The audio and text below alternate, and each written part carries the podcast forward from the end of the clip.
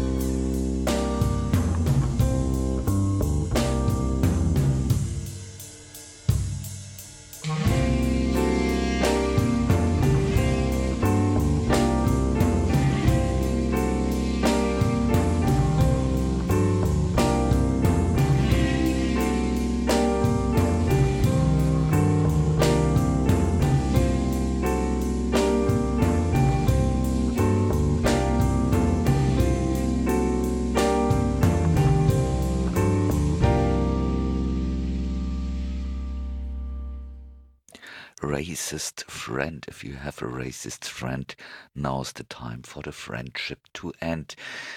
Das war Captain Kirk und The More Extended Version von ihrem großartigen Album Roundabout Wyatt äh, von 1994, wo sie Stücke von Robert Wyatt gecovert haben.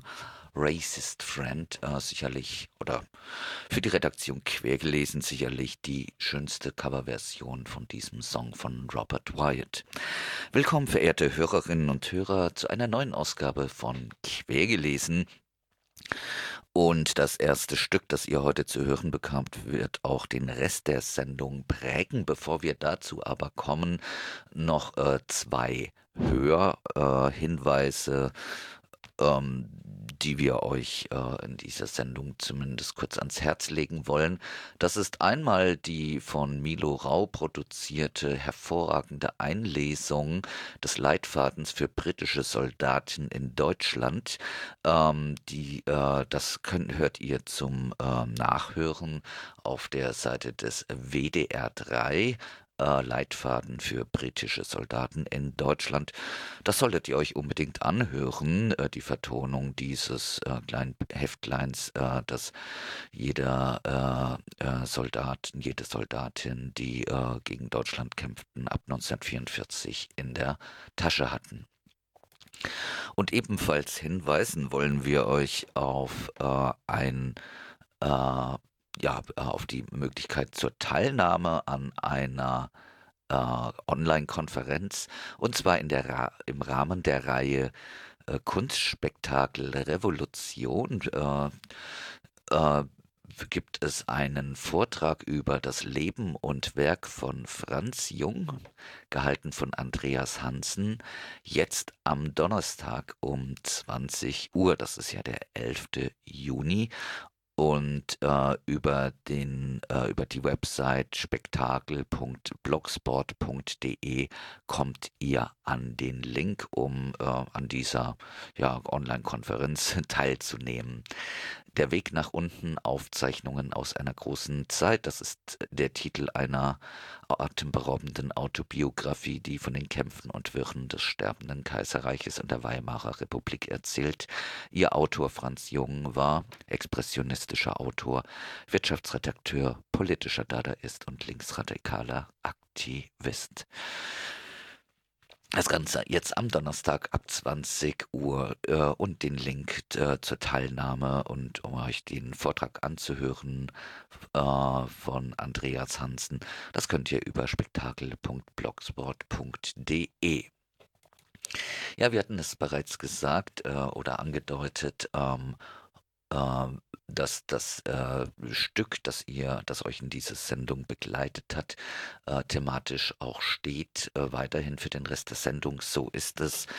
Ähm, und es, es, ist vielleicht auch interessant für viele Hörerinnen und Hörer äh, im Sendegebiet, das FSK zum Beispiel nach den Ereignissen des letzten Samstags, wo die äh, Hamburger Polizei jungen Menschen, äh, vor allem mit dunklerer Hautfarbe, gezeigt hat, äh, wie das mit der Polizei in Hamburg so funktioniert, so wie es die Polizei auch in Berlin den Leuten gezeigt hat, wie die Polizei in Berlin so funktioniert, ist es sicherlich für viele äh, Menschen interessant, nochmal etwas tiefer einzusteigen in das Thema Rassismus.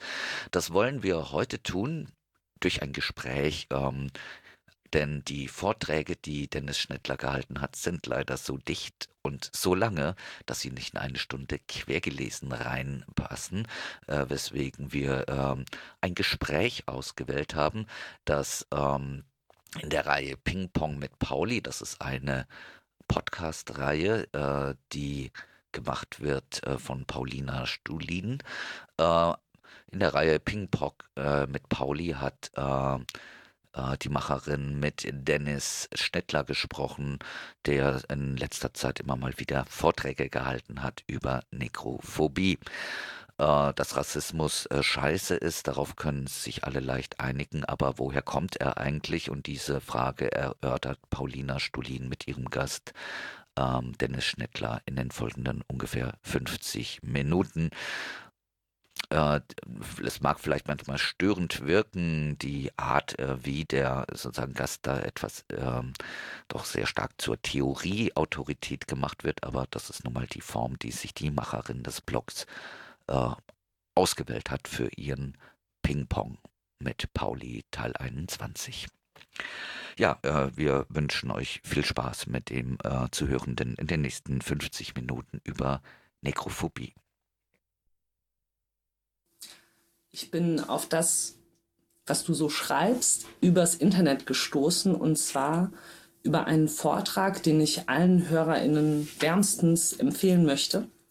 Er findet sich auf YouTube unter Negrophobie, Grundsätzliches zum Rassismus gegen schwarze Menschen und basiert auf einem Beitrag, den du zu dem Buch Freiheit ist keine Metapher beigesteuert hast. Den zu hören hat mich stark beeindruckt und dazu geführt, dass ich dich gefragt habe, ob du Lust hättest, diesen Podcast mit mir zu machen. Und ja, du hast mir eine große Freude damit bereitet, indem du zugesagt hast. Sowohl Text als auch Vortrag hast du Anekdoten vorangestellt, die die nachfolgende Theorie anhand konkreter Beispiele illustrieren und ihre Relevanz im richtig echten Leben, finde ich, sehr, sehr gut deutlich gemacht haben da diese Geschichten mir das Verständnis erheblich erleichtert haben und mich auch sehr fasziniert haben, weil sie mir eine Welt gezeigt haben, die meiner sehr fremd ist, bat ich dich in der Vorbereitung für diesen Podcast, ob du nicht noch ein paar mehr von diesen Geschichten aus dem Nähkästchen packen könntest, um äh, die hier aufzuzeichnen, was du allerdings für keine gute Idee hielst. Ich fand die Begründung, warum du das nicht gut findest, sehr interessant und sie scheint mir ziemlich genau auf den Punkt zu bringen, warum du tust, was du tust, wie du es tust. Sei doch bitte so gut und erklär den HörerInnen nochmal deine Ansicht zu diesen Dingen. Mm, diese Geschichten ähm, von Alltagsrassismus, wie sie Schwarze immer wieder erzählen, zielen ja immer darauf ab, bei den anderen Menschen, die sich diese Geschichten anhören, Empörung zu erzeugen. Und ähm, diese Empörung über den Rassismus, den man als Schwarzer als natürlich verspürt und auch gerne anderen vermitteln möchte, in der Hoffnung, dass sie sich danach nicht mehr rassistisch verhalten. Diese Empörung halte ich nicht für besonders zielführend. Natürlich ist es immer, sich zu empören, ähnlich wie auch im Feminismus, über die real erlittenen gesellschaftlichen Zurücksetzungen ist diese Empörung absolut legitim und die verspüre ich auch selber. Sie ist auch ein erster Schritt zu einer Erkenntnis dessen, was Rassismus bedeutet und damit auch der Abschaffung des Rassismus. Aber sie ist nicht, ähm, Empörung ist nichts, wo man stehen bleiben kann und womit man nachhaltig irgendwas bewirken könnte, indem man versucht, Empörung bei anderen Leuten zu erzeugen. Genau, darüber muss man individuell sowie auch als jetzt antirassistische Bewegung oder als antirassistische Gruppe, darüber, über diese Empörung muss man irgendwann hinwegkommen, um die Verhältnisse analysieren zu können, auf denen der Rassismus immer wieder fußt. Der nächste Punkt ist, dass ich, dass ich das Gefühl habe, dass diese Opfergeschichten, die Schwarze oft erzählen, sowie auch im Feminismus, die die Frauen erzählen, Erlebnisse von rassistischen oder sexistischen Begebenheiten, dass die selber eine Tendenz haben oder eine Tendenz stützen, die wiederum diese kapitalistischen Verhältnisse selber, auf denen Rassismus und Sexismus sowie auch der Antisemitismus fußen, befestigen letztlich. Denn aus dieser Opferliteratur oder dieser ganzen Opferpolitik, die gemacht wird, damit macht man auch, das ist auch ein Geschäft. Also damit kann man Karrieren machen, das kann man als Mittel anwenden in der zwischenmenschlichen Konkurrenz, vor allen Dingen an der Universität und so weiter. Das ist ein ganzes Business geworden, ein Empörungsbusiness, das als so eine Art ähm, Substitut für eine wirkliche Beschäftigung mit den Problemen ist den Leuten auch individuell ermöglicht, immer so weiterzumachen mit einem trotzdem guten Gewissen. Es ist so eine Art ideologischer Ablasshandel, an dem ich mich nicht beteiligen möchte. Also ich sehe keinen Sinn darin, die Empörung, die diese ganze Denkweise in Opfer und Täter ähm, weiter zu befeuern. Also das machen die Menschen schon ohne mich. Also da braucht es meinen Beitrag nicht.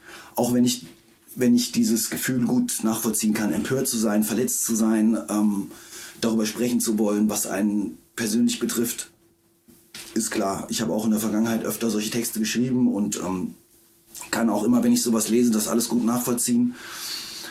Aber ich halte es irgendwie nicht für zielführend.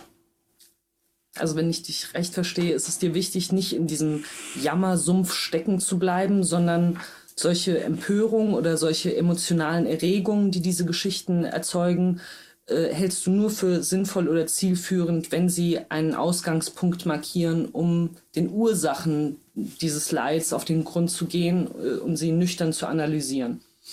Ja, also es ist ja logisch, im praktischen ähm, Leben ist es ja der Ausgangspunkt, die Empörung einer Reflexion dessen, was Rassismus bedeutet. Also natürlich empört man sich als allererstes Mal. Das ist individuell als auch kollektiv ist das die, ist das die richtige Bewegung so? Da gibt es gar nichts dran zu kritisieren. Man darf gerne empört sein. Die Opfer sollen ihre Opfergeschichten erzählen. Die Frage, die ich mir aber stelle, ist eine weiterführende, die über diese Empörung hinausgeht. Und wenn ich ständig damit beschäftigt bin, empört zu sein, dann habe ich sogar schon schwer, ähm, historische Texte zu lesen. Also wenn ich bei mir über Rassismus Gedanken mache, habe ich es viel mit alten Texten zu tun.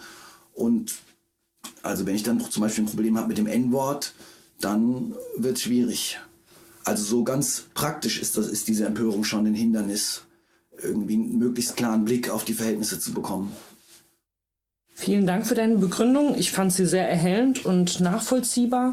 Ich muss sagen, ich fand, äh, also aus meiner Perspektive, das wirklich sehr bereichernd, dass du diese Geschichten der Analyse vorangestellt hast, weil sie wirklich ja diese abstrakte Theorie anhand von konkreten stofflichen Beispielen einem verständlich machen. Und mir schien überhaupt nicht, als ob du da einen irgendwie, ich weiß nicht, Unique Selling Point bedienen wollen würdest oder irgendwie auf die Tränendrüse drücken würdest oder sonst was. Es war wirklich einfach ein richtig, es waren zwei richtig gute Beispiele. Lass dir das gesagt sein. Freut mich. Kommen wir zum Inhalt deines Vortrags, den eins zu eins wiederzugeben hier nicht Sinn und Zweck ist. Ich würde mir vielmehr wünschen, dass wir es schaffen, einen groben Überblick über deine Analyse zu geben und ein paar Grundbegriffe zu klären, sodass auch Leute, die sich noch nicht mit historischem Materialismus und dem ganzen Zeug beschäftigt haben, Lust bekommen, sich mit deiner Herleitung auseinanderzusetzen. Zum Einstieg scheint es mir sinnvoll, dich zu bitten, zu erklären, was ursprüngliche Akkumulation ist. Die ursprüngliche Akkumulation kennzeichnet eine Phase der europäischen Gesellschaft, in der die stofflichen Voraussetzungen für die Subsumption der menschlichen Arbeit unter das Kapital-Lohnarbeitsverhältnis erstmal hergestellt werden musste während der Phase der ursprünglichen Akkumulation, ungefähr von dem 14. bis zum späten 17. Jahrhundert, mussten die bis dahin auf eigenem Land oder auf öffentlichem Land arbeitenden Bauern erstmal in doppelt freie verwandelt werden. Also frei von Produktionsmitteln und frei von unmittelbarer Knechtschaft. Das ist ganz einfach zu verstehen. Äh, der Kapitalist kann nur produzieren, wenn er auch Arbeiter hat, die es nötig haben, in die Fabrik zu gehen. Solange diese Menschen aber auf eigenem Land arbeiten oder auf öffentlichem Land, also Zugriff auf Land haben, wo sie ihre eigenen Lebensmittel produzieren können, werden sie nicht in die Fabrik gehen und sich dem Arbeitstag der Maschinerie unterwerfen. Und das ist ein Zustand, der historisch erstmal hergestellt werden musste. Einerseits vom, von den alten Herrschenden aus der Feudalzeit, andererseits von den eben neuen Kapitalisten, die als ähm, herrschende Klassen auf ihre Art und Weise jeweils Interesse daran hatten, die Bauern vom Land zu vertreiben. Das war einmal der Feudal, also Marx macht es am Beispiel Englands. Diesen Prozess hat es aber in, in, eigenen Variationen auch in Deutschland und Frankreich gegeben. Ähm, er macht es am Beispiel Englands und da geht es vor allen Dingen darum, die erstmal die ökonomischen Voraussetzungen zu klären, auf denen er stattgefunden hat. In dem Fall war es eine vergrößerte Nachfrage von, ich glaube, es waren belgischen äh, Spinnereien nach Wolle und dann der Idee beziehungsweise der logischen Schlussfolgerung der Feudalherren auf dem Land ihrer Bauern jetzt äh, Schafe weiden zu lassen, um eben die Wolle zu bekommen, um die an äh, diese ähm, äh, Spinnereien zu verkaufen.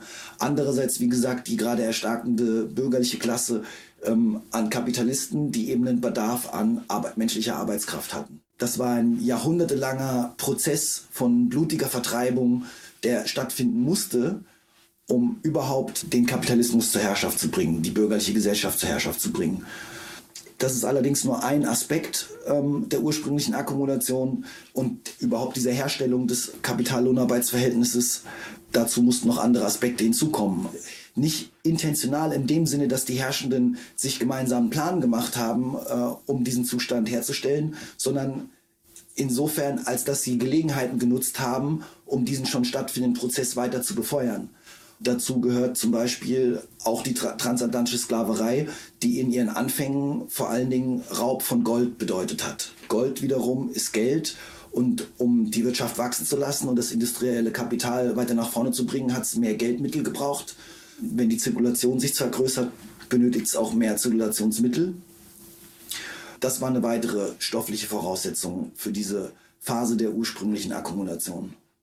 Interessant dabei ist immer, und was der Marx auch deutlich macht äh, in, in dem, diesem Abschnitt des Kapitals, ist der letzte Abschnitt im ersten Band, ist, dass das eine blutige Vorgeschichte äh, des Kapitalismus ist, die in der bürgerlichen Wissenschaft und überhaupt gar nicht mehr genannt wird. Das ist quasi, ähm, das, haben, das haben wir einfach mal vergessen, dass am Anfang diese Art und Weise zu wirtschaften auch erstmal nichts anderes als blutige Vertreibung und Gewalt gestanden hat. Ich glaube auch in den meisten Köpfen herrscht eine Vorstellung vor, dass einfach alle mit einem Startschuss gleichzeitig begonnen haben, äh, die Industrialisierung voranzutreiben und heute die tüchtigsten die reichsten sind und die ärmsten waren die, die damals faul gewesen sind. Und da finde ich es ja sehr, sehr wichtig zu betonen, dass der Ursprung der heutigen Wirtschaftsweise in Gewalt besteht. Damit die Menschen genötigt sind, zu arbeiten zu gehen, mussten sie enteignet werden. Also diese ganzen Dorfgemeinschaften wurden zerstört, so dass Menschen, um zu überleben, in der Fabrik arbeiten mussten. Ja, das klingt immer noch so ein bisschen, als wäre da ein bisschen viel Intention mit drin. Also hier geht es nicht darum, dass ähm, die sich verbündet haben und den weiten Überblick über das gesamte Ver ähm, wirtschaftliche Verhältnis hatten, sondern die haben alle nur anhand ihres Interesses gehandelt und ihren individuellen Bereich überblicken können. Diese ent massenhafte Enteignung ist quasi das Ergebnis von vielen verschiedenen Einzelentscheidungen, die getroffen worden sind, aufgrund der sich verändernden ökonomischen Verhältnisse. Also einerseits eben diese Spinnereien, ich glaube in Belgien war das, äh, diese Spinnereien, die einen größeren Bedarf hatten. Andererseits die ähm, äh, Feudalherren, die ihren Nutzen gesehen haben, aus dem Land der Bauern äh, Schaf trifft, also Schafweideland äh, äh, zu machen. Und auf der anderen Seite als die zweite Klasse, die gerade dabei ist, gegen die alten feudalen Verhältnisse vorzugehen, um die eigenen bürgerlichen Verhältnisse zu installieren, äh, die Bürgerklasse, die letztendlich ja mit dem Proletariat zusammen die alten Feudalherren besiegt haben, aber eben in diesem Prozess auch immer wieder kooperiert haben und natürlich Verrat begangen haben an, an den Proletariern, sobald ihre Macht oder die Vergrößerung ihrer Macht gesichert war. Das hat in allen Ländern eine ähnliche Entwicklung ähm, mit zeitlichen Unterschieden und eigenen lokalen Varianten, aber im Großen und Ganzen ist das so, hat das so stattgefunden. Und am Ende stand eben dass die ehemaligen Bauern vertrieben worden sind von ihrem Land. Interessant dabei ist, ein interessanter Aspekt dabei ist auch, dass die Gewalt, gegen die gegen die Bauern angewendet worden ist. Marx beschreibt das in dem Abschnitt der ursprünglichen Akkumulation unter der Überschrift äh, die Blutgesetzgebung gegen die Expropriierten, dass die Gewalt, die unter dieser Blutgesetzgebung, die in allen Ländern aber immer wieder auf verschiedene Art und Weise durchgesetzt worden ist über die Jahrhunderte, dass diese Gewalt äh, gegen die äh, ehemaligen Bauern einen sehr ähnlichen Charakter hatte wie die Gewalt, wie, wie die rassistische Gewalt, die wir später erlebt haben während der transatlantischen Sklaverei, aber auch äh, darüber hinaus. Also Brandmarkung äh, der nicht arbeitswilligen oder vermeintlich nicht arbeitswilligen, ähm, Einsperrung äh, der Vagabunden und der Armen, alle möglichen Sorten von Körperstrafen mit Auspeitschen und was man sich nur vorstellen kann, bis hin zur gesetzlich geregelten Versklavung von Leuten, die nicht arbeiten gehen wollen. Versklavung durch den Meister zum Beispiel. Das ist eine Epoche, die die Bürger natürlich gerne verschweigen, wenn es darum geht, wie kam es denn zum Kapitalismus, ja.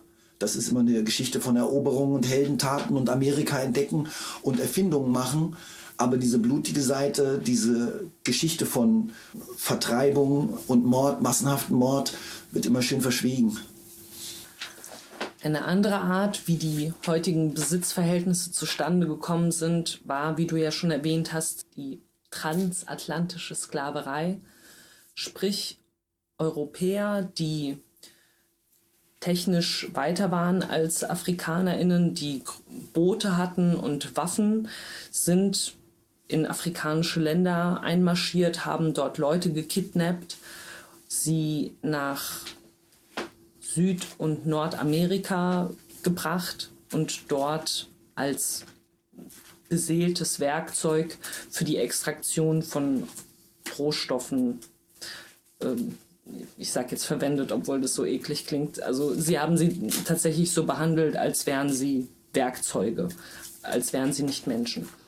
Und äh, haben diese Rohstoffe, die äh, in Amerika extrahiert wurden, nach Europa verbracht, äh, gebracht, so dass dieses, also wie ich von dir gelernt habe, dieses Dreieck entstand von Afrika, Amerika, Europa und äh, eine globale Arbeitsteilung damit stattgefunden hat. Diese ähm, Grundvoraussetzung, Schaffung für, den, für die Entstehung des Kapitalismus hat unmittelbar auch dann mit deinem Thema der Nekrophobie zu tun, nicht wahr? Ja, also nur weil du noch mal ganz kurz, weil du vorhin gesagt hast, verwenden, das war schon genau der richtige Begriff. Nicht nur verwenden, sondern halt auch vernutzen. Also die Sklaven sind nicht nur verwendet worden, sondern sie sind vernutzt worden. Ähm, in der Hochzeit der transatlantischen Sklaverei war die Überlebenszeit eines durchschnittlichen Sklaven acht Jahre. Und äh, da ist es nicht nur verwenden, sondern auch vernutzt. So ist die Realität gewesen. Ich habe in dem äh, in deinem Reader zu deinem Vortrag auch von diesem Vorfall gelesen, dass ein äh, Europäer ein ganzes Boot voller versklavter Menschen absichtlich hat unterlassen gehen, um dann äh, versicherungsmäßig äh, einen Betrag einzuklagen, nicht wahr? Ja, Versicherungsbetrug. Ja, das Krass. war gar nicht so selten. Das hat es öfter gegeben. Nein, aber dieses, ähm, die transatlantische Sklaverei hat insofern etwas mit der Nekrophobie zu tun und mit dem Rassismus gegen dunkelhäutige Menschen, als dass sie als erstes dieses ähm, ungleiche Verhältnis zwischen dunkelhäutigen Menschen und weißen Menschen auf einer ökonomischen Ebene weltweit hergestellt hat. Also es gab auch vor der Hochzeit Trans des transatlantischen Sklavenhandels schon Sklaven und auch schon afrikanische Sklaven, auch in Europa. Also namentlich in Portugal waren die schon seit, also durch die Sklaverei der Araber im Mittelmeerraum äh, schon lange anwesend. Also dass dieses Verhältnis äh, zwischen Schwarzen und Weißen als Sklave und Herrscher ist nicht erst mit dem transatlantischen Sklavenhandel in die Welt gekommen, aber damit im Massenmaßstab. Der Unterschied zur ähm, traditionellen Sklaverei, die vorher auch schon überall geherrscht hat in Europa, genauso wie in, ähm, auf dem afrikanischen Kontinent. Die Sklaverei äh, der asiatischen Produktionsweise hatte einen anderen Charakter als die Sklaverei der kapitalistischen Produktionsweise. Die kapitalistische Produktionsweise setzt voraus, dass sich die Menschen gegenseitig als doppelt freie, als freiwillig, nominell freiwillig tauschende ihre Arbeitskraft begreifen, also unter anderem ihre Arbeitskraft als Geld, Arbeitskraft, Warentauschende. Unter dem Verhältnis der transatlantischen Sklaverei ist es so, dass die schwarzen Menschen eben nicht als Tauschende in den Weltmarkt eingegangen sind, in dieses weltweite Verhältnis, das das Kapital hergestellt hat, sondern als Nicht-Tauschende, als, wie du schon gesagt hast, beseeltes Werkzeug, als Untermenschen, Nichtmenschen, Nichtbürger. Dieses Verhältnis der transatlantischen Sklaverei in dem die Menschen, in dem die Fremdheit, die die Menschen erleben, die Fremdheit der kapitalistischen Arbeitsteilung selbst ist. Insofern, als dass sie auf ganz anderen, ganz voneinander unterschiedenen Plätzen unter dieser kapitalistischen Arbeitsteilung arbeiten müssen. Diese Fremdheit ist die wirkliche materielle Fremdheit, auf die die Nekrophobie als psychisches Syndrom erst fußt. Genau, und das hat sich ähm, eben auch mit der Sklaverei und mit der Abschaffung der Sklaverei hat sich zwar am Rassismus etwas geändert. Also nominell sind ja Schwarze inzwischen in so gut wie allen zivilisierten Ländern gleichgestellt und Sklaverei ist auch nominell abgeschafft und uns sind den schwarzen Menschen sind keine sozialen Hürden mehr aufgestellt, aber trotzdem bleibt ja diese grundsätzliche Fremdheit unter der kapitalistischen Arbeitsteilung. Das heißt, dass dieses Verhältnis, dass die Nekrophobie bedingt ursächlich hat sich ganz einfach bis heute fortgesetzt, weil sich die ökonomischen Verhältnisse grundsätzlich nicht geändert haben. Das heißt nicht, dass der Rassismus sich nicht geändert hat. Der hat sich natürlich geändert, der unterliegt einem Wandel, aber ähm, die grundsätzlichen Bedingungen haben sich nicht verändert, die Entfremdung hat sich nicht verändert, unter der die Menschen leben. Also hat sich auch die Nekrophobie nicht grundsätzlich geändert. Sie ist in ihren grundsätzlichen Bildern und ihren grundsätzlichen Topoi ist die Nekrophobie ungefähr gleich ge geblieben. Ich würde gern den Begriff Nekrophobie noch mal ein bisschen klären. Ich sag dir mal, wie ich ihn verstanden habe und du korrigierst mich dann, okay? Um den Begriff Nekrophobie zu verstehen, muss man sich in die Psyche des Menschen im Kapitalismus hineinversetzen um als Proletarierin in diesem System zu funktionieren, muss ich ein bestimmtes Mindset an den Tag legen. Ich muss viele Wünsche, die ich habe, unterdrücken, beispielsweise den Wunsch rumzubummeln und nicht zur Arbeit zu gehen. Und ich muss auch vielerlei sexuelle Bedürfnisse unterdrücken, damit ich als angenehmes Mitglied der Gesellschaft erscheine diese unterdrückten Wünsche in mir sind latent, also die ganze Zeit brodeln die in mir noch und äh, möchten sich irgendwo austoben. Und dann ähm, kommt das Phänomen der Projektion noch hinzu, was meines Wissens auf Freud beruht. Also eine Projektion ist, dass ich etwas in jemand anderem sehe, was aus mir herauskommt, im Gegensatz zur Reflexion, wo ich äh, Anteile des anderen in mir erkenne. Ich fand es äh, wichtig von dir zu lernen, dass Nekrophobie und Rassismus nicht identisch sind. Nekrophobie, also erstmal möchte ich dich fragen, habe ich dich da richtig verstanden, dass Nekrophobie dieser latente Unterdrückungszustand unter, äh, von Wünschen ist? Nein, nur die Unterdrückung von eigenen Wünschen bedeutet noch nicht Nekrophobie. Nekrophobie bedeutet eine bestimmte Reaktion auf die Unterdrückung eigener Wünsche. Nekrophobe projizieren das, was sie an sich selber unterdrücken müssen und was sie an sich selber nicht ähm, zulassen können auf dunkelhäutige Menschen. Der Inhalt dessen, was sie projizieren, dessen, was sie an dem anderen entdecken und äh, bekämpfen, der Inhalt ist durch die äh, Geschichte der geworden, äh, der er heute ist. Also die Projektionen auf Schwarze sind nicht einfach willkürlich, sondern sie entsprechen bestimmten Bedürfnissen. Das wäre einmal ähm, die Unterstellung, dass Dunkelhäutige fauler sind und unorganisierter als Weiße. Ähm, das ist die Unterstellung, dass Dunkelhäutige Afrikaner äh, triebgesteuerter sind als Weiße, dass sie, äh, sie einen stärkeren Sexualtrieb haben und den auch weniger unter Kontrolle haben. Und die Unterstellung, dass, dass gleichzeitig damit auch, äh, dass sie dümmer sind. Nicht so intelligent, nicht so leistungsfähig und so weiter wenn man sich die Projektionen anguckt, kann man schon ganz gut daran ablesen, aus welchen Unterdrückungssituationen innerhalb der kapitalistischen, äh, unter der kapitalistischen Produktionsweise die Projektionen stammen. An den dunkelhäutigen Menschen wird aber nicht nur das entdeckt oder wird vermeintlich das entdeckt, was man selber unterdrücken muss, sondern auch die eigene individuelle wie aber auch gesamtgesellschaftliche Geschichte. Also die Geschichte des Kapitalismus ist auch eine der individuellen, spezifischen Unterdrückungen von bestimmten Bedürfnissen. Also wir nehmen zum Beispiel einfach mal die Zeit, den Arbeitstakt. Also dass wir nach dem Takt der Maschine eben um 8 Uhr morgens ähm, auf der Arbeit antanzen. Dieser Aspekt kam vorhin schon mal bei der ursprünglichen Akkumulation kurz zur Sprache, dass die Menschen erst mal mit großer Gewalt äh, reglementiert werden konnten, um überhaupt diesen Arbeitstakt einzuhalten. Und das ist nicht nur eine gesamtgesellschaftliche Geschichte, sondern es ist auch immer vom Kleinkind an bis zum Erwachsenen eine individuelle Geschichte von ähm, Unterdrückung. Am Ende eben Selbstunterdrückung. Äh, so. Und ähm, an den dunkelhäutigen Menschen entdeckt man auch die eigene Vorgeschichte. Also eben zum Beispiel die Geschichte der Unterdrückung des Spieltriebs oder des ähm, infantilen Sadismus oder des sexuellen Hedonismus.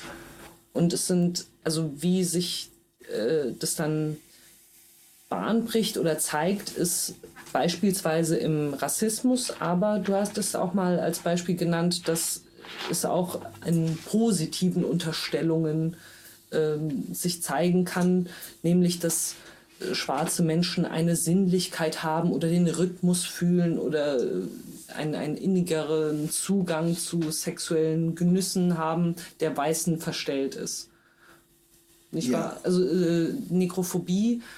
Ähm, ah, ich finde es wirklich ein bisschen schwer zu fassen. Ich äh, ja. komme nicht davon weg, von dieser Vorstellung, dass es gleichbedeutend mit Rassismus ist. Ja. Ja, also die Nekrophobie umfasst erstmal nur Unterstellungen. Die müssen nicht unbedingt zwangsläufig negativer Art sein ähm, sondern die Nekrophobie entspricht einem ganzen Bündel an Bedürfnissen, die unter kapitalistischen Verhältnissen nicht befriedigt werden können. Nehmen wir zum Beispiel mal die Unterstellung, Schwarze könnten besser tanzen. Sie könnten, ähm, sie können schneller laufen, sie können besser, sie haben mehr Körperlichkeit. Franz Fanon hat das ähm, so formuliert, dass der Weiße wendet sich an den Schwarzen, wenn er sich mechanisiert fühlt. Die Nekrophobie ist nicht einfach ähm, eine, eine Feindseligkeit gegen, gegen dunkelhäutige Menschen, sondern es ist ein Mindsetting, in dem man ganz verschiedene Dinge auf äh, Schwarze projiziert. Und es ist auch schwer abzugrenzen von anderen Verhältnissen, in denen projiziert wird. Also selbstverständlich, wenn man sich die ähm, Pornografie anguckt, sieht man, dass viel Sexuelles auf Schwarze projiziert wird. Da hat man es auch schon schnell mit, mit ähnlichen Syndromen zu tun wie im Sexismus. Aber auch zum Beispiel mit dem Antisemitismus. Früher in den klassischen antisemitischen Werken, noch zu Zeiten zum Beispiel des Stürmers, war ein großes Thema im Antisemitismus die Unterstellung von sexueller Gewalttätigkeit gegen die Juden. Oder zum Beispiel die Feindschaft gegen ähm, der Antiziganismus, Feindschaft gegen Sinti und Roma. Hier finden sich auch schon wieder ähm, viele Aspekte der Projektionen, die man auch bei der Feindschaft gegen dunkelhäutige Menschen wiedererlebt. Zum Beispiel das besser tanzen können, das besser Musik machen können, das besser ähm, äh, im Bett sein, das Feurige, äh, was dem Südländer oft untergeschoben wird. Also die Nekrophobie ist ein Zustand von noch Unbestimmtheit der Projektion, sondern das, was die Nekrophobie ausmacht, ist, dass sie auf schwarze Menschen ihre Projektionen lenkt. Die Unterscheidung zum Rassismus ist, dass der Rassismus diese Latenz, diese Latenz von Projektionen, die werden den Nekrophoben ja auch überhaupt nicht klar, sondern das fu funktioniert alles äh, vorbewusst, so dass überhaupt nicht äh, deutlich wird, wo das herkommt, sondern das sind einfach nur ähm, Affekte, die im Alltag auftreten, in dieser, aus dieser Latenz, auf dieser Latenz von, von verschiedenen Projektionen fußt der, äh, der Rassismus als ausgearbeitete Ideologie, als eine Systematisierung des Ganzen und damit auch ähm, Nutzbarmachung in der politischen Auseinandersetzung zum Beispiel, als ähm, Ablenkungsideologie zum Beispiel, um die Arbeiterklasse zu spalten zum Beispiel. Oder eben auch als individuelles Mittel, äh, um Dampf abzulassen, den man woanders eben nicht ablassen kann. Ja. Ich würde im Folgenden gerne nochmal äh, tiefer auf die Konkretion Rassismus eingehen. Wenn ich es äh, recht verstanden habe, war eine der frühesten Funktionen des Rassismus eben die Rechtfertigung der Sklaverei. Dadurch, dass ich äh, die schwarzen Menschen zu nicht leidensfähig erklärt habe, konnte ich guten Gewissens sie auspeitschen und für meine Profiterwirtschaftung äh, nutzen. Diese Funktion der Rechtfertigung, meinst du, die ist heute immer noch äh, lebendig? Naja, also ich denke, mit, den, mit der Veränderung der ökonomischen Verhältnisse hat sich auch die Funktion des Rassismus, also die gesellschaftliche Funktion des Rassismus gewandelt. Während vielleicht solche Aspekte, wie du sie gerade beschrieben hast, sagen wir mal 1850, noch eine größere Rolle gespielt haben, werden sie das heute nicht mehr spielen. Und man sieht es ja auch an der Art und Weise, wie sich der Rassismus artikuliert, wo er auftritt, dass sich da was geändert hat. Das ist ja keine Ideologie, die noch gesamtgesellschaftlich irgendwie anerkannt wäre, sondern große Teile, relevante Teile der Bevölkerung sind damit nicht mehr einverstanden. Auch tritt der biologische Rassismus immer weiter in den Hintergrund und andere Erklärungsmuster als jetzt, dass die Eigenschaften in den Genen festgelegt sind, äh, treten in den Vordergrund.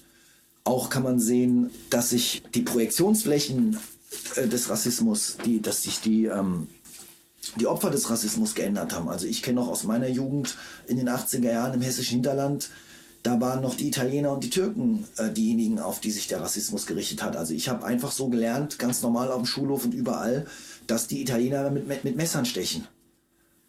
Und äh, die Türken haben im äh, ganz äh, zurückgesetzt am gesellschaftlichen Rand äh, im Asylantenheim am Dorfrand gewohnt, wo man als Kind auch nicht hingehen durfte, weil da ist es gefährlich und so weiter. Und äh, heute erleben wir mit der Entwicklung, mit den Flüchtlingsströmen, mit der sogenannten Flüchtlingskrise, dass dieser Rassismus, der früher noch auf Italienern und Türken zum Beispiel als Gastarbeiter, als Migranten, als die Unteren der Gesellschaft, ähm, die dazugekommenen, diejenigen, die ersten Klassenaufstieg ähm, vor sich haben, über Generationen, dass dieser ähm, Rassismus noch auf denen gelandet ist und heute geht es von Pegida bis AfD, ähm, wird, sagt jeder in jeder Rede sofort, ja, die guten Türken, die arbeiten gehen und über Italiener spricht überhaupt gar keiner mehr, wenn es um Rassismus geht, sondern jetzt geht es gegen die Flüchtlinge. Also diese Sache hat auch immer, ähm, unterliegt immer einem Wandel und der Wandel selber geht natürlich von der ökonomischen Basis der Gesellschaft aus.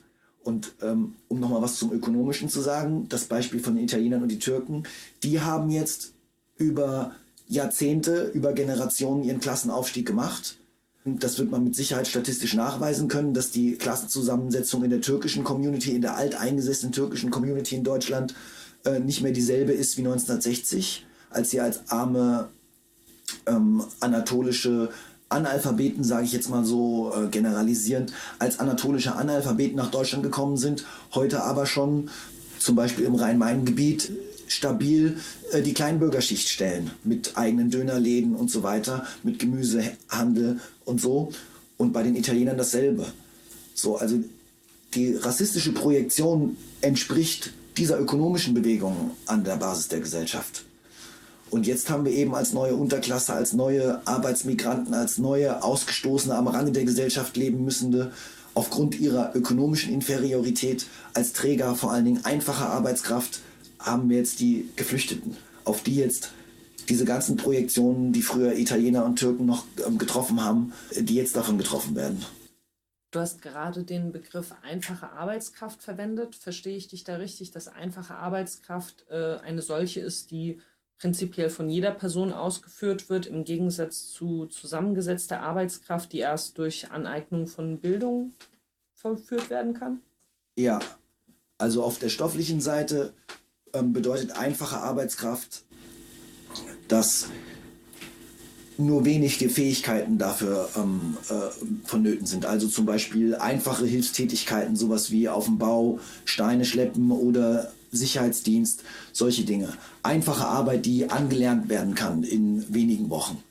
Zusammengesetzte Arbeitskraft ist die Arbeitskraft, wo sich verschiedene Fähigkeiten kombiniert sind, die über längere Zeit ähm, erstmal herangebildet werden müssen. Also Chirurgen, Sozialpädagoginnen, Richterinnen und so weiter.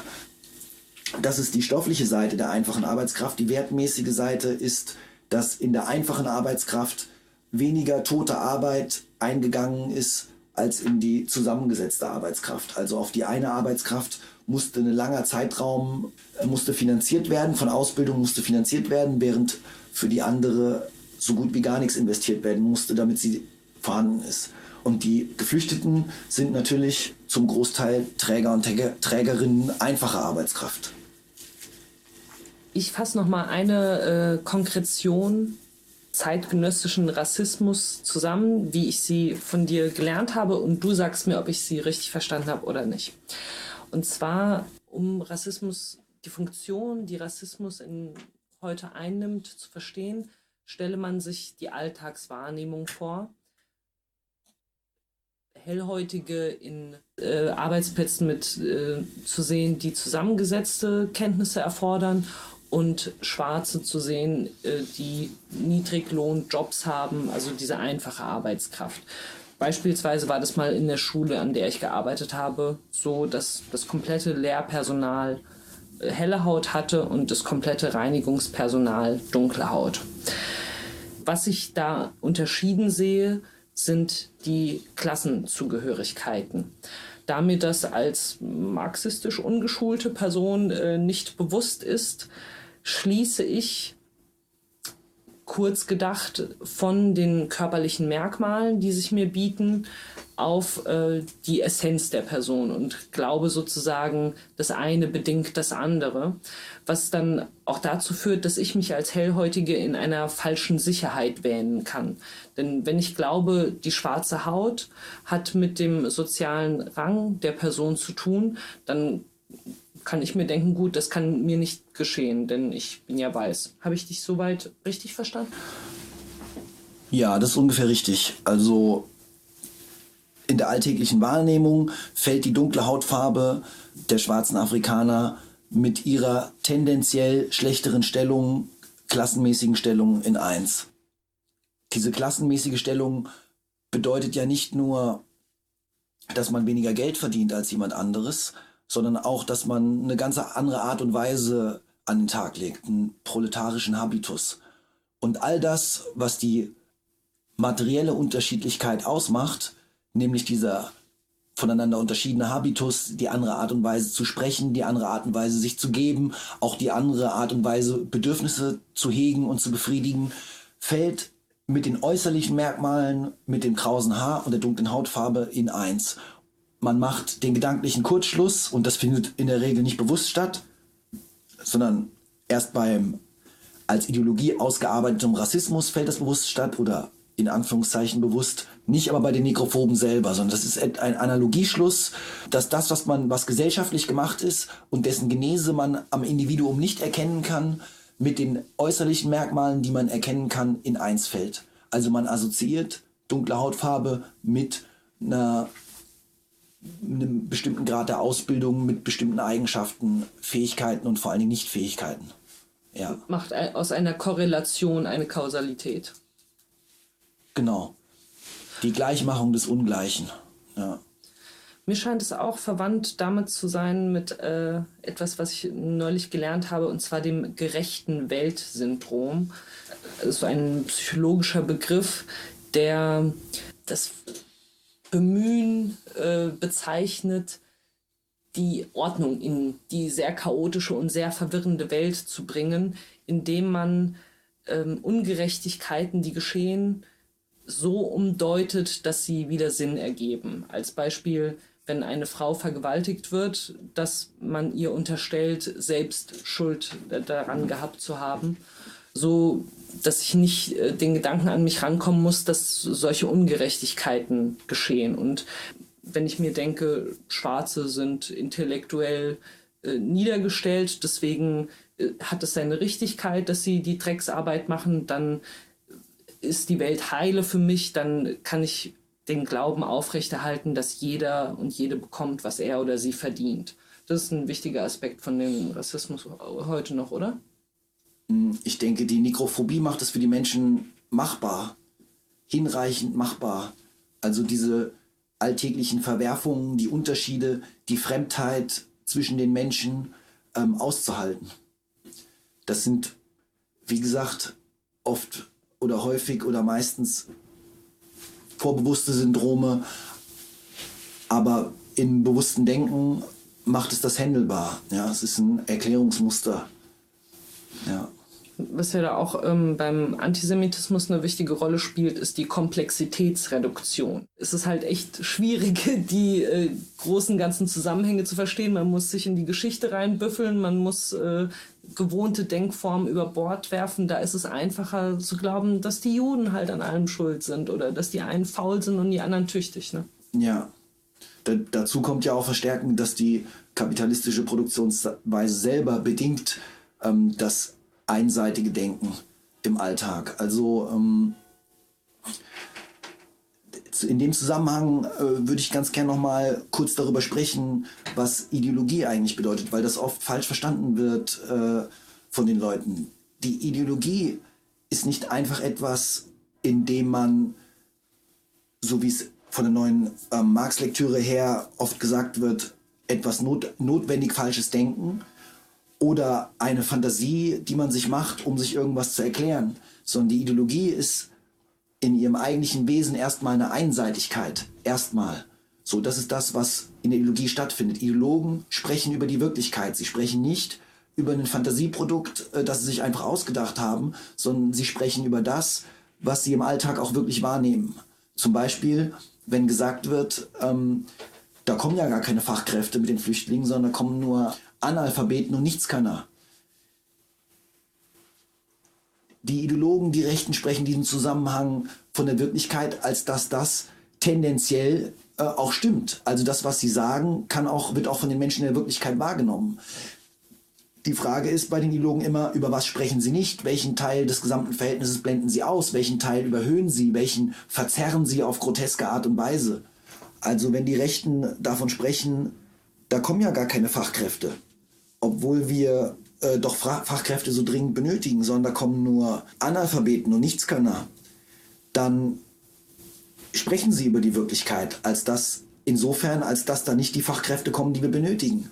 Worüber sie nicht sprechen, ist, dass die Ausbildung dieser jetzt Analphabeten und das Investieren in diese Analphabeten, damit sie einmal Fachkräfte werden, äh, der einzige Weg ist, auf dem wir den Fachkräftemangel beseitigen können. Also sie betrachten die Sache ganz einfach einseitig im Kern äh, der Sache und übertreiben dann und, und, und äh, verzerren das Ganze ins Groteske. Aber sie sprechen doch auf ihre einseitige Art und Weise über die Realität. Das ist das, was in dieser Phänomenologie des Alltags stattfindet. wenn Menschen dunkle Hautfarbe mit schlechterer Ausbildung und äh, einer in der Ökonomie begründeten Fremdheit, äh, wenn sie davon sprechen. Genau.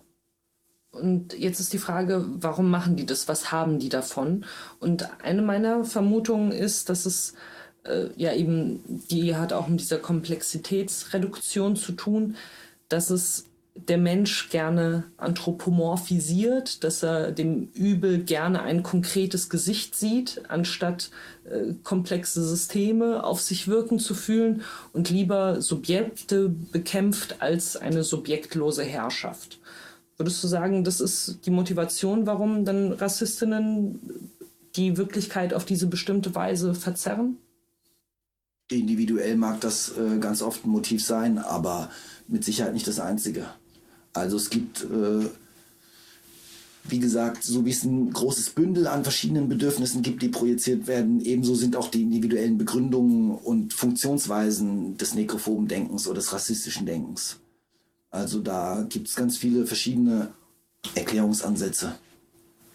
Was ich entscheidend finde, ist darüber zu sprechen, inwiefern das auf den materiellen Verhältnissen fußt und äh, wie das vermittelt ist und dann auch vor allen Dingen eben diese materiellen Verhältnisse äh, zu erhellen, weil das eben der Bereich ist, der nicht gesehen werden kann. Der erscheint nicht am dunkelhäutigen Menschen oder am Geflüchteten, sondern an ihm erscheint erstmal nur die Hautfarbe und das Benehmen und äh, die andersartige Art und Weise, die Fremdheit. Nicht aber, wie diese Fremdheit geworden ist. Ja. Die, diese Werdung wird unterschlagen. Genau, die Genese. Mhm. Die materielle Ursache. Und es werden Rückschlüsse gemacht, so wie die Hautfarbe Ergebnis der Genetik ist und in den Genen festgelegt ist, so ist auch das Benehmen und die andersartige Art und Weise in den Genen festgelegt wenn sie andersartig ist, was ja auch in vielen Fällen überhaupt nicht stimmt und selbst schon Zuschreibung, Übertreibung, Zuspitzung und, und äh, Darstellung äh, im Grotesken ist. Das ist ja auch dann der Inbegriff dialektischen Denkens, Dinge in ihrer Bewegung zu betrachten und nicht zu glauben, dass die in einem Ruhezustand betrachtet werden könnten, der beliebig irgendwo eingeschnitten ist, oder? Ob ich da jetzt schon was Dialektisches gesagt habe, bin ich mir gar nicht so sicher. Aber ähm, ja. Nee, ich meine, also Dinge in ihrer Genese zu betrachten, ist dialektisch denken, oder? Ich würde es erstmal materialistisch und historisch nennen. Die Dialektik äh, wäre, wenn ich jetzt auf die Widersprüchlichkeit hinweise und die einzelnen Pole des Verhältnisses äh, deutlich machen kann und dann aufzeigen kann, wie die Bewegung, die wirkliche Bewegung auch immer zwischen diesen Polen stattfindet. Okay, gut, ist nochmal ein ganzer Topf für sich, den ja. äh, lassen wir mal halb geöffnet. Und ja. ähm, gehen bitte weiter zu dem interessanten Punkt deines Vortrags, in dem du Nekrophobie als Psychopharmaka beschreibst. Sei doch so gut und erklär mal, warum du diesen Begriff gewählt hast. Die Nekrophobie ist ein Psychopharmaka, weil sie die unwesentlichen Unterschiede nämlich eben die unterschiedliche äußere Erscheinung der Menschen, als die wesentlichen Unterschiede denkt. Nekrophobie ist deswegen ein Psychopharmaka, weil wenn erstmal diese unwesentlichen Unterschiede als die wesentlichen gedacht werden, die Ursache der wirklichen Unterschiede, die im Materiellen liegen, nicht beseitigt werden können. Die Nekrophobie lenkt diese Energie, die von den unbefriedigten Bedürfnissen herkommt, ab auf eine Pseudolösung, auf eine nicht wirkliche Befriedigung der Bedürfnisse, sondern nur eine rein vorgestellte Befriedigung der Bedürfnisse. Weswegen solche Bedürfnisse wie nekrophobe Bedürfnisse ja auch welche sind, die niemals befriedigt werden können. Also jede Fantasie, die sich an die Befriedigung der Bedürfnisse oder jede Praxis, die sich an der Befriedigung dieser nekrophoben Bedürfnisse annähert, erzeugt nur noch mehr Bedürfnisse. Es ist niemals restlos befriedigend, weil es eben eine Pseudolösung ist. Anstatt die Ursache des Problems zu bekämpfen, werden nur die Symptome des Problems bekämpft. Und insofern ist die Nekrophobie ein Psychopharmaka. Kein Nekrophober wacht morgens auf und denkt sich, heute denke ich mal ein bisschen rassistisch und lindere dadurch mein von unbefriedigten Bedürfnissen herkommendes Leid. Aber das ist die objektive Funktion, die die Nekrophobie erfüllt in der alltäglichen Praxis für die Individuen Also ich lebe als weißes Individuum in einem Niedriglohnjob im Kapitalismus, muss mich mit unerträglichen Zumutungen noch und nöcher rumschlagen. Dann wird mir noch das Gehalt gekürzt und das Gesundheitswesen wird mehr und mehr privatisiert. Und ich merke diese ganzen Zumutungen dieses Systems in meinem konkreten Leben und äh, schlussfolgere allerdings rassistisch nicht, dass die Ursachen meiner Probleme systemgeschuldet sind, sondern glaube, die faulen Flüchtlinge sind daran schuld. Dieses äh, falsche und unbefriedigende Weltbild lässt mich dann auf die Jagd nach Flüchtlingen gehen, lässt mich die AfD wählen und ich glaube, wenn die Flüchtlinge weg sind, sind meine Probleme gelöst. Dann äh, sind sie es aber nicht. Ja, ja, so ungefähr, ja. Und du hattest auch vorhin angesprochen, zusätzlich behindert diese Denkweise die tatsächliche Lösung meines Leides, die, und da schlagen wir den Bogen zum ursprünglichen Akkumulation, die ist, dass diese Trennung der Produzierenden von den Produktionsmitteln aufgehoben wird. Das ist die Beend also das ist die Ursache der Nekrophobie und die, die, die Medizin im Gegensatz zur Psychopharmaka, oder? Diese Aufhebung wäre die letztendliche Lösung, ja. Was nicht bedeutet, dass äh, nicht auch andere Herangehensweisen die Probleme lindern können. Also ähm, so will ich das nicht verstanden wissen, aber die letzte Beseitigung, endgültige, nachhaltige Beseitigung der Nekrophobie und des Rassismus geht nur durch die Aufhebung der Trennung der Produzierenden von den Produktionsmitteln. Ganz abstrakt gesprochen. Ja. Ich fand es sehr anschaulich äh, dargestellt die, dass ein, eine ökonomische Transformation zu einer ideellen psychischen Transformation führt. In einem Interview mit einer Autorin, die ein Buch geschrieben hat namens Why Women Have Better Sex in Socialism. Da hat sie anhand von Beispielen aus der Sowjetunion dargelegt, wie Frauen, die weniger abhängig von ihren Männern waren, ein erfüllteres Sexualleben hatten, denn, also ich fand es sehr einleuchtend dargestellt, wenn ich als Frau mit Kindern abhängig von einem Mann bin, dann überlege ich mir zweimal, ob ich äh, wirklich den Streit anfange und mich sozusagen unattraktiv für ihn mache. Ich investiere viel darin, möglichst hübsch für ihn auszusehen und nicht zu widersprechen und überhaupt meine Bedürfnisse hintanzustellen. Und ähm, so wie die ökonomische Gleichstellung der Frau diese Notwendigkeit, meine Bedürfnisse hintanzustellen, ersterben lassen würde, so würde auch eine ökonomische Gleichstellung aller Menschen die Ursache der Nekrophobie ersterben lassen. Also Gleichstellung aller Menschen, die Formulierung würde ich nicht verwenden. Also wieder ganz abstrakt gesprochen, wenn die Bedürfnisse der Menschen befriedigt werden und jeder nach seinen Möglichkeiten und jeder nach seinen Fähigkeiten sich an der Gesellschaft, gesamtgesellschaftlichen Produktion beteiligt, nach gemeinsamem Beschluss. Und jeder auch wirklich realen, nicht nominellen Zugriff auf die Produktionsmittel hat und eben seine Bedürfnisse nicht mehr auf die Art und Weise am Verwertungsinteresse des Kapitals ähm, gemessen äh, beschränkt werden, dann erledigt sich diese psychische Grundlage für die, für die Projektion, die Mikrophobie vor allen Dingen bedeuten.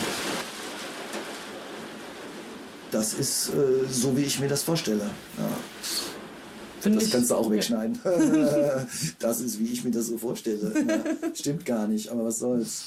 Ja. Das ist so, wie du äh, die Ursachen der, des Phänomens äh, Rassismus nachge herausgebuddelt hast. Ja, aber das habe ich ja nicht allein gemacht. Das hört sich schon sehr großsprecherisch an. Als hätte ich da irgendwas rausgebuddelt. Das haben ja andere für mich rausgebuddelt und äh, ich habe es nur zusammengefügt. Wenn überhaupt. Ja, wer weiß, was im englischen und französischsprachigen Markt noch alles an Texten unterwegs ist. Und das wird ja vielleicht, habe ich nur eine Entdeckung gemacht, wenn überhaupt äh, die andere schon zehnmal hatten.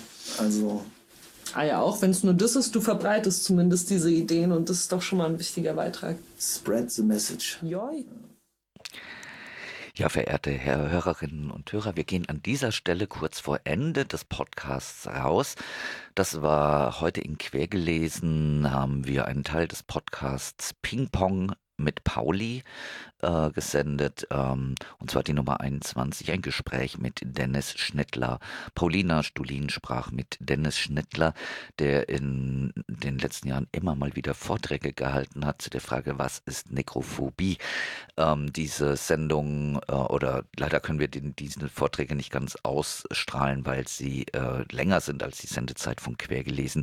Wir empfehlen euch mal im, bei YouTube äh, nachzuschauen oder im Audioarchiv oder sonst wo nach Dennis Schnittler Nekrophobia, um mal äh, die ganze Sache dann auch mal in einem äh, sozusagen in einem Vortrag euch dann anzuhören. Das war quergelesen, verehrte Hörerinnen und Hörer. Wir hoffen, dass äh, heute diskutierte hat euch interessiert. Wir freuen uns immer über Reaktionen unter quergelesen.querfunk.de.